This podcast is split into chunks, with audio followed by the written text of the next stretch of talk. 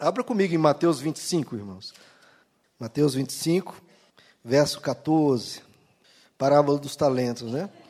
Olha o que Jesus diz: E também será como um homem que, ao sair de viagem, chamou seus servos, confiou-lhes os seus bens, a um deu cinco talentos, a outro dois, a outro um, a cada um de acordo com a sua capacidade. Em seguida, partiu de viagem.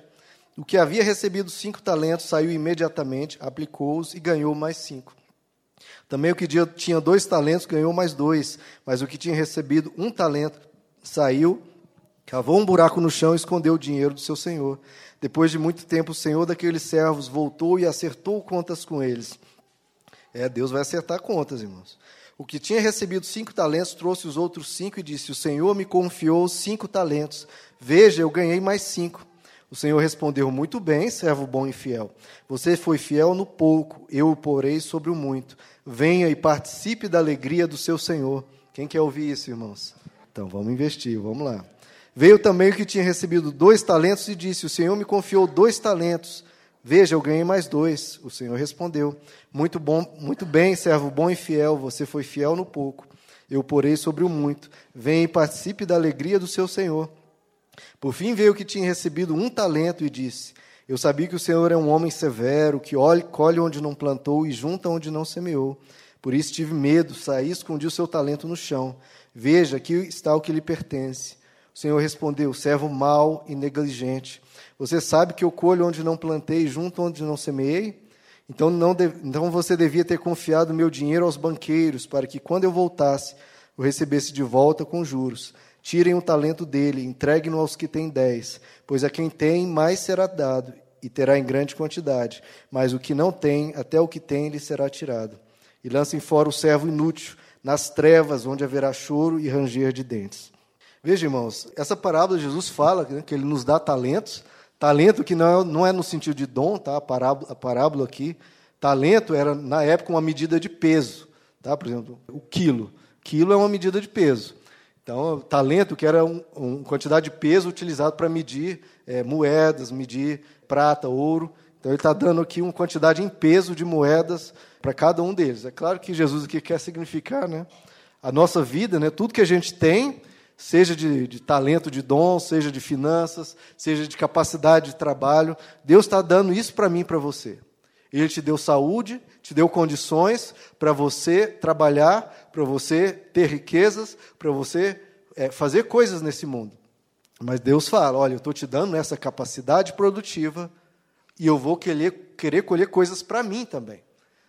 É claro que a gente precisa usar isso para o nosso sustento da nossa família. Mas Deus quer receber em troca algo disso que Ele está te dando, irmãos. Ele quer ver você produzir para o reino dele. E no último verso que ele fala sobre o servo inútil. Ele pode ser um servo, às vezes você fala, eu sou servo de Deus. Eu sou um servo de Deus. Ok, ótimo, muito bem, está no caminho certo. Mas você é um servo útil ou é um servo inútil? Todos eles eram servos. Agora você é um servo útil ou é um servo inútil? O servo inútil teve um péssimo destino. Aqueles que não são servos também. E Deus quer que você seja servo e quer que seja útil. E ele vai falar para você: muito bem, servo bom e fiel. Você foi fiel no pouco. Pode ser o Bill Gates, pode ser um rei, pode ser um presidente, pode ser o que for. Isso aqui é pouco. E Deus quer nos levar para o muito. Ele quer nos colocar no muito. E para Ele nos colocar no muito, lá no céu, nós precisaremos ser fiéis aqui nesse pouco que Ele nos dá, irmãos. E nesse pouco nós temos que investir no reino de Deus. Nós não podemos focar a nossa vida em nós mesmos, em acumular riquezas na terra. Nós temos que mudar o foco e colocar entre a nossa prioridade, não é nem entre as prioridades, é ser a prioridade número um. Nós lemos aqui um pouco para frente Jesus falar fala, busque em primeiro lugar o reino de Deus. É em primeiro lugar, irmãos, tem que ser. Porque geralmente, como as pessoas tratam a igreja, irmãos? Vamos ser sinceros. Muitas pessoas tratam a igreja como algo acessório, algo é, fica um pouco à margem da vida, algo sem, nem, sem muita importância, é uma coisinha ali a mais que você tem que fazer na sua semana. É um detalhe, não é o principal. E Jesus está falando que isso tem que ser o principal. Buscar o reino de Deus tem que ser o principal na sua vida, irmãos. Tem que ser o principal. Me desculpem, Deus não aceita ser o segundo lugar, ou o terceiro ou o quarto. Não aceita que o reino de dele esteja em segundo lugar. E ele nem pode aceitar isso. Imagine, irmãos, a gente colocar qualquer coisa acima de Deus. Qualquer coisa, não importa o que seja. É loucura, é um absurdo. É idolatria, exatamente. Você colocar algo acima de Deus pode ser a sua família, pode ser o cuidado com o seu bebê, o seu filho. Se você coloca isso acima de Deus, é idolatria, é pecado e é um absurdo. Nós precisamos ser servos úteis, irmãos. Ah, mas eu não sei fazer nada. Eu também não sabia, nem ninguém aqui sabia. Você só vai aprender fazendo um curso e dedicando o seu tempo para aprender. Nós precisamos, irmãos, nos tornar servos úteis.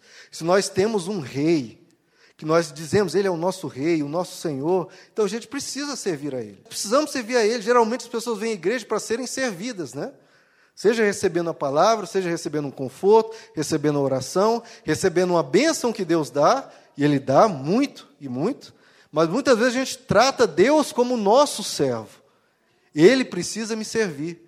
Ele precisa me abençoar. Ah, Deus, eu ainda não tenho X. Aquela pessoa ímpia lá fora, aquela pessoa que trai a esposa, ele já está num cargo lá no alto e eu estou aqui embaixo.